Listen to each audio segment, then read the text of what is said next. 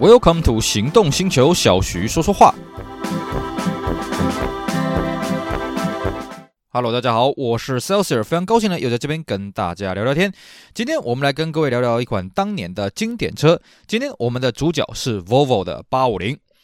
好的，我相信呢，各位对于 Volvo 八五零这款车应该都相当的耳熟能详啊。这台车子呢，曾经是 Volvo 九零代非常重要的一款作品啊，而且呢，它的销路还有它的口碑也算是相当的不错。不过各位可能不知道，Volvo 为了850付出了什么样的代价呢？其实各位，你去回想一下，Volvo 在近年啊，就是在被福特并购之前呢，它有什么全新的作品呢？哎，不要怀疑，就是我们今天的主角这款八五零啊。各位会说，那 Volvo 七四零跟九四零呢？呃，不好意思啊，七四零只能算是二四零的小改，九四零呢也只算是七四零的小改啊。各位去看看它的外观，去看看它的机械结构，基本上从二四零之后了，七四零跟九四零变化真的没有很大哦。那各位会说，哎，不是还有款三系列跟四系列吗？啊，三四零、四四零、四六零嘛。不好意思啊，那个车子跟 Volvo 的血缘关系也不大，因为那款车子呢，主要来源是从呃荷兰的 DAF 啊。各位要了解，当年 Volvo 并购了荷兰 DAF 的汽车厂啊，卡车厂是没有并购了，汽车的部门被 Volvo 并购了，所以原本的 DAF 六六呢，后来就变成 Volvo 的三系列，这样一路演化过来了。所以三系列跟四系列严格讲起来，跟 Volvo 的血缘关系没那么的深哦。真正 Volvo 在被福特并购之前啊，它重新开发、从零开发的车子呢，只有我们今天的主角八五零。而 Volvo 付出了什么代价呢？就是我们刚刚一直跟各位讲的，它被福特给并购了。各位一定很好奇，真的假的？是的，没有错。各位，你现在看到 Volvo 这个品牌，它的规模，我们首先要跟各位讲一个事情啊，Volvo 它的汽车、卡车还有建设机械是完全不同的部门啊。呃，其实，在世界上，其他像 Benz 的卡车啦、汽车啦，哦，或像雷诺的卡车、汽车，那个都是属于不同部门的。Volvo 的汽车呢，在现在它的规模跟当年完全不一样。当年在八零代、九零代那时候的 Volvo 还没被福特并购之前 Volvo，它其实它的生产规模是很小的。对于这样的一个车厂，它要从零去开发一台车是非常沉重的负担啊。这也可以说明为什么 Volvo 的二四零小改之后变成七四零，七四零之后小改变成九四零，因为对 Volvo 来讲是个无以负担的一个开发费用啊。话说回来啊，其实当年的九四零本来 Volvo 是打算要大改的，正是因为他在八五零这边呢投入太多的资金了，整个资资本全部被吸过去，所以最后呢九四零只是七四零后期的再小改啊，把车尾改一改，基本上就变成九四零了。各位你去看它的内装呃外观呢，跟后期的七四零基本上长得一样，只有车尾差异比较明显一点而已啊。那么灌注了 Volvo 一场之力开发的850到底有多厉害呢？嗯，不得不说啊，Volvo 在开发这台车还算是蛮用心的。因为这台车子呢，就我们的了解，它真的没有什么零件跟过往的 Volvo 有共用啊。就是九系列跟八系列，不用说别的啊，光是铝圈你要直接装上去都不是那么的容易啊。可以看得出 Volvo 这间车厂的诚意，但是 Volvo 也付出了相当重的代价。Volvo 850这款车子呢，它是在一九九一年的六月率先公诸于世的。那之所以取名为850呢，其实这台车子这个数字上就蛮有学问的。Volvo 早年最早的像很早以前的那个什么 Amazon 啊、P 一千八 ES 啊那些车子的学问比较没有太多学问可言呐、后来变成了一系列就变成一四四跟一六四，那中间代表气缸数，最后一个数字呢代表。所谓的车门数啊，那到了二系列就变成所谓的二四四啊、二四五啊、二六四、二六五啊，类似像这样子的逻辑这样去编排，一直到后来呢，就把最后一个数字把它取消掉，变成二四零、二六零啊，后来的七四零、七六零。那么在八五零这边要怎么去解释呢？中间的五就代表缸数啊，八五零就是所谓的五缸的引擎，所以八五零全车又是五缸了，各位不要怀疑。那么最后一个数字呢，零代表是轿车，后来它也推出旅行车，我们一般昵称为八五五。那八这个数字。这是什么来呢？其实八系列它最主要它要接替的车系是什么？是二系列。诶，各位听到这边不知道有没有听懂哦？刚刚我们不是讲吗？二系列小改之后变成七系列，七系列小改之后变成九系列。但是你仔细去看哦，二四零这个车款很有意思哦，它一路生产过了整个七系列的生产周期，甚至到九系列推出的时候，二系列还稍微生产了一点点啊。也就是说了，在 Volvo 这种车厂来讲，哎，二系列不急着被七系列全面的取代哦，七系列只要取代大部分就好。但是二系列呢，继续去做做这个入门级的车款来压低售价。那么一直到所谓的九零代九系列出来之后呢，Volvo 觉得不行，二系列真的太老了，因为它很多。地方的法规它过不了了，甚至呢，二系列还造成了一个问题是什么呢？因为二系列它的售价真的是蛮便宜的，所以它压缩了它其他的像三系列跟四系列它的售价空间啊。所以呢，Volvo 有鉴于此讲说，那我们应该针对二系列来推出一款后继车。这个后继车就是所谓的八五零啊。当然，你从外形啊，还有引擎的配置啊，甚至前轮驱动、后轮驱动这样来看，两台车真的是没什么关联。但在 Volvo 定位上面呢，八系列是接替二系列的后继车啊、但是这台车我们一直强调，它是彻头彻尾的新车。这台车子呢，八五零的外观一开始看起来还是方方正正啊，当然没有像 Volvo 二四零这么的老气啊，因为二四零毕竟是那种七零代出来的车子啊。而且厉害的是什么？八五零外形方正归方正，但它的风阻系数呢已经降到了零点三二。另外就是说呢，它把它的引擎盖跟水箱罩中网呢是连在一起的，就是你在开车头盖的时候呢，啊是整个连着这个水箱罩本身一起这样拉起来的啊、那么它的引擎呢，我们刚刚讲过，它是所谓的八五零，所以它是五缸引擎嘛，但是呢，它采用是前轮驱动，所以它采用的是横置五缸，而且这颗引擎呢蛮妙的。有一个说法是这样，我们刚刚跟各位讲哦，八五零算是一台彻头彻尾开发的新车，但是我看过一些资料显示呢。八五零这颗五缸引擎并不算是从零开发的引擎哦，它是从 Volvo 九六零去斩掉一缸而来的。诶，这个说法蛮妙的哦，而且我觉得它言之成理是为什么呢？Volvo 九六零它的排量是三千 CC 嘛，对不对？它是直列六缸引擎，那你斩掉一缸呢？你就这个这个六呃这个三千 CC 除以六，不就五百 CC 吗？所以 Volvo 八五零是两千五百 CC。诶，这个看起来是言之成理的哦。那这个说法各位参考看看啦。然后呢，再来就是说，因为它是采用横置的前轮驱动的摆设的方式，所以它变速箱也缩短了，而且 Volvo 还有一个说法是，我们既然采用横置的引擎啊，前轮驱动呢，那有助于缩减。前方发生碰撞时候的撞击力道，也就是说呢，Volvo 认为这种方式呢，可以让它的安全性进一步提升啊。另外一个是说呢，诶，这个大家当时有很多车子呢是把电瓶摆到后面去啊，因为毕竟前驱车的前轴比较重嘛。那 Volvo 的意思是说呢，它没有摆到行李箱，是为了避免后方撞击的时候呢，这个电瓶漏液呢，造成这个油箱方面的一些安全性的隐忧了哦。这也是它的当时的一个很奇特一个坚持。但是更重要是什么呢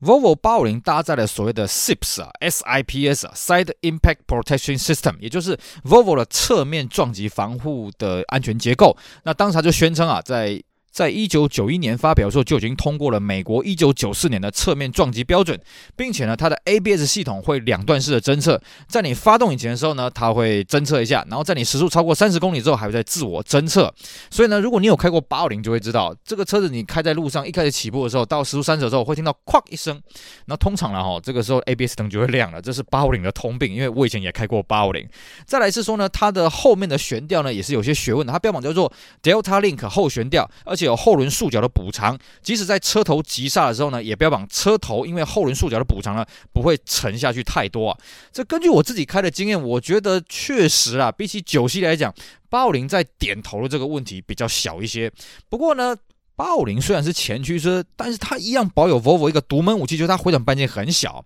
如果各位你有开过 Volvo 七四零或者九四零，会发现这个车不得了，这个回转半径哦不到四米九啊。当年很多人没开过九四零啊，在呃，十字路口回转的时候，直接开上去安全岛的都有啊。所以呢，八五零它虽然是前驱车，理论上它回转半径要大一些，对不对？诶，也不大，就五五米一而已啊。方向盘十点三点二圈，这算是 Volvo 一个独门的武器。毕竟后驱车跟前驱车它的前轮的转向角度不一样。呃，Volvo 到底是怎么样让这台前驱车做到回转半径只有五点一？我觉得真的是很厉害啊。但是呢，它不能免的是说，因为它是前置引擎，所以它的前后配重是六比四，而且呢，它的这个行李箱空间呃比较奇特啦。因为照理来说，它这种前驱车的设计呢，后面没有传动轴嘛，但它行李箱只有四百一十六公升啊，在同一车来讲算是偏小了。那油箱有七十三公升，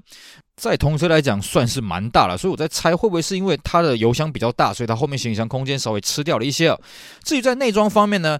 八系列它的中控台呢，学的所谓的九系列啊，也就是说它中控台是倾向于驾驶座的哦。那另外是说呢，它的后座中央有内建的儿童安全座椅，在部分的市场是标配，在部分的市场是选配。不过呢，比较值得一提的是，它后座的椅背可以折叠，甚至呢，在某些车型呢，它助手席的椅背可以往前折叠，变成一个打平的一个置物空间啊。还有就是它有所谓的左右独立空调，只是呢，我们在开的时候也觉得很好玩啊。它的温度调整有十八段啊，它不是说。哦，单纯这样显示恒温，呃，就是这种恒温的数字啊。它在比较入门的阶段呢，它还是用那种温度的格子，有总共有十八段的，我也不知道在干嘛。还有它标榜它的暖气呢，跟 BMW 一样。就是暖气不会直接吹到脸部啊。至于呢，它另外一个安全的设计就是它的后窗只能降大概二分之一。Volvo 原厂是说这是避免儿童呢把手给伸出去窗外啊。不过我觉得这个降的幅度真的是有点小，是有点可惜的。还有一个就是说呢，它的前挡保有 Volvo 当时的一个独立武器是什么呢？就是所谓的票夹哦，在 A 柱那边呢会有这个一个勾出来一个透明票夹，那个东西真的蛮好用了，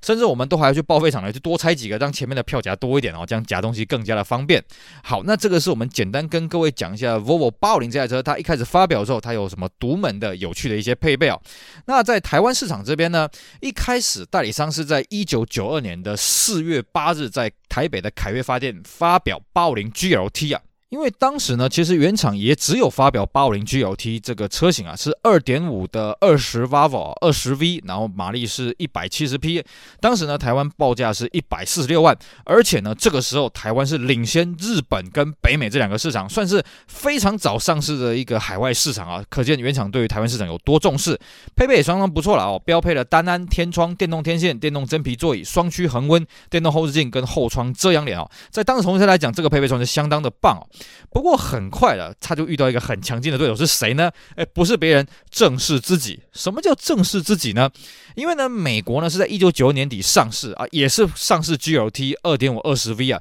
它的马力呢比欧规小了四匹，是一百六十六匹。但是美规它的配备比较好啊，它标配了双安，还有电动天窗啊，这个原厂防盗遥控，而且呢，更重要的是什么？很快台湾就有平行输入的水货商弄进来了。而且这时候平行输入商很故意啊，它的售价故意跟代理商一模一样，都是一百四十六万，但是我配备比你代理商好啊。那如果说你真的嫌这价格太贵，没关系，我们水货商也有入基本款进来啊，就是椅子改成绒布椅，那一些配备稍微扣掉一点呢，售价又降了大概一成左右。一开始呢，卖的还算相当的不错，不过水货商很快就遇到一个问题是什么呢？因为八五零的美规在美国一上市的时候呢，也是相当的受到欢迎啊，所以水货商很快有一段时间他就抓不到车啊。那当然，等到这个货源稳定了之后呢，水货开始逼近代理商的这个地盘啊。各位了解哦，在那个年代，Volvo 水货到底有多猖獗呢？哦，在台湾市场这边啊，曾经一度水货跟代理商的比例达到八比二的悬殊的数字啊。所以呢，代理商对于美规水货算是如临大敌啊！怎么办呢？在同一时间，代理商就引进了更低阶的入门款，他引进了当时原厂发表没多久的二点零 GLE，并且这个时候呢，还破天荒的引进了首排的车型啊！各位了解，在当时的台湾市场，大家认为说 Volvo 是一个高级的进口车品牌，所以它应该只有自排的车型才对。代理商这时候算是豁出去了，没关系，我为了要压售价，我连手排都引进来啊。那售价呢是一百二十三万跟一百二十七万，当然一百二十七万是自排的，而且呢它的配备也相当的好。二点零 GLE 呢就已经标配了 ABS 单安跟铝圈，而且呢在外观上面来讲，虽然二点五也是铝圈，但是二点零铝圈是碎花铝圈哦，看起来造型上蛮别致的。那二点五 GLT 呢还是维持着六爪铝圈，但这时候发生一个很好玩的事情哦，你去看当时一九九三年式代理商的规格表，会发现一个很奇怪的事情，是说，哎，为什么二点五它比较贵嘛，比较高规啊，可它的轮胎反而比较小一点啊？因为一开始呢，二点五它配的跟二点零配的都是所谓的二五五五 R 十六的这种轮胎啊，但是因为呢，二点五 GLT 它这个六爪铝圈哦，它比较不耐冲击，所以台湾当时的道路呢也是坑坑巴巴一大堆啊，很多人就这个抱怨说，哎，二点五的铝圈容易变形，所以呢，后来二点五就改成。一九五六 R 十五这种扁面比较大的轮胎，但是呢，因为二点零它配的是碎花圈，它比较耐一些，所以二点零反而配的维持所谓的二零五五 R 十六这个轮胎啊，这是当时一个很有趣的一个现象。然后呢，在外观上啊，GLE 跟 GLT 除了碎花铝圈、六爪铝圈的不同之外呢，呃，GLT 就二点五的还多了同色后视镜跟保险杆。代理商呢，当然就希望这一批二点零 GLE 呢，可以有效压制水货商的厌弃啊。不过当然，水货商也不是笨蛋啊，啊，你既然搞这些东西，对不对？那水货商也开始在价格上面做了一点调整。所以后来代理商干脆就釜底抽薪了，在一九九三年的年初的时候，干脆再把价格再往下修啊。首排的入门的车型只要一百一十六万，自排是一百一十九万啊。哇，这个时候呢，真的两边杀了，这热闹的不可开交啊。不过呢，这个时候其实美国的水货还是卖比较多，因为当时台湾的景气好，虽然水货的只有二点五，那在台湾的税制来讲是比较贵的，可是呢，还是相对比较受到欢迎啊。这时候代理商只能把期望寄望到什么地方呢？寄望到它的小改款了，在一九九四年试的时候呢，原厂推出了所谓的小改款哦，改成所谓的小头。各位了解哦。八五零这款车子，它其实有分前期、中期跟后期啊。到九四年这个时候呢，开始进入所谓的中期的阶段。中期阶段是只改车头，那后期阶段有改到车尾。所以各位可以发现，哎，其实 Volvo 八五零它有三种不同的规格，就像